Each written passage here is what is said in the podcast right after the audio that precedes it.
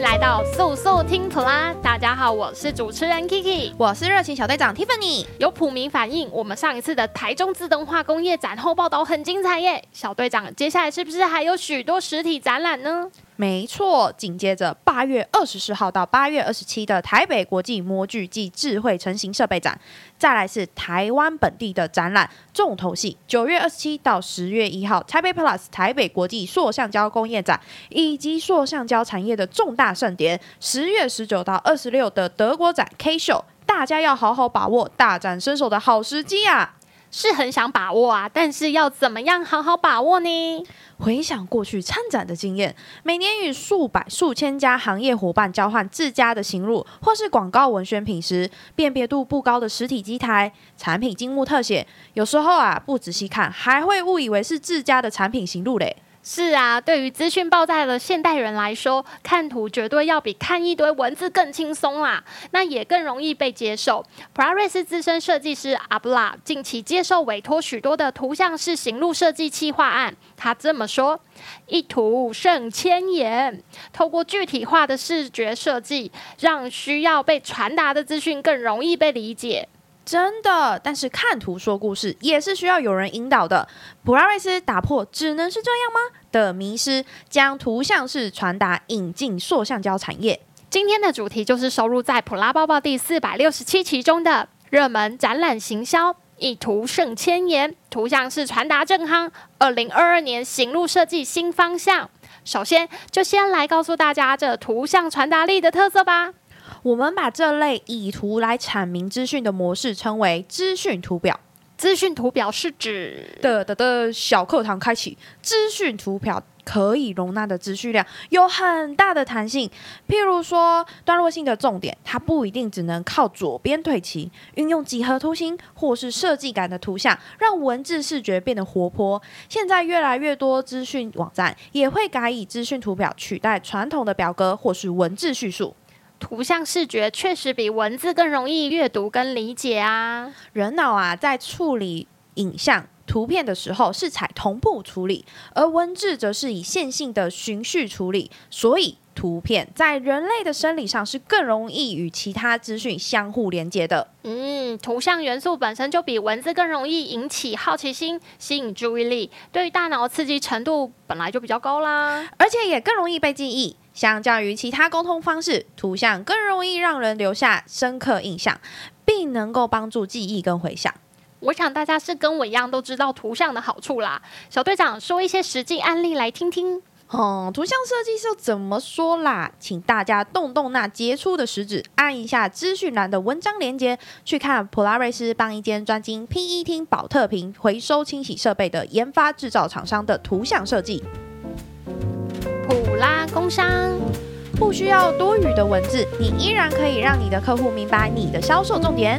要如何让图像式传达直接帮助你的销售呢？交给普拉瑞斯一条龙整合行销规划，用品牌整合帮你打造业界的龙头定位。展摊设计、DM 行路设计、各通路广告文宣设计，全力支援。输入热情小队长，定享频道优惠，现折一千元哦。很多时候，生产线上的机台庞大，或者是生产线很长，很难用一个镜头完整拍摄。但透过图像去表现，就可以立即解决这个问题。设计师与客户经过几次密切且深入的沟通，厘清欲传达的重点讯息，借由资讯图表绘制，将生产制程清楚的表达。插图式的风格适用范围其实很广啊，其实不只是适用于 B to C 休闲娱乐性质的产业，即便是机械核心也能绘制剖析图，强调产品的竞争力。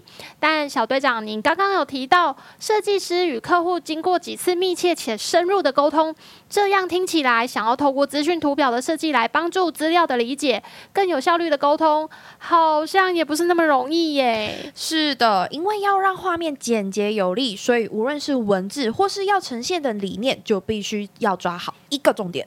那在规划资讯图表的时候，还要注意哪些事情啊？第一个是它必须要具有故事性，一个成功的资讯图表，故事性会是相当重要的元素，尤其是故事本身能够与数据资讯相互连接，更能帮助读者真正理解数据背后的意义。嗯，抓准了大家就喜欢听故事啊、看热闹的心理。闷丢啦！再来资料的简化，呈现重点是资讯图表重要的任务。因此，在设计资讯图表时，切记切记要做好简化资料这件事情。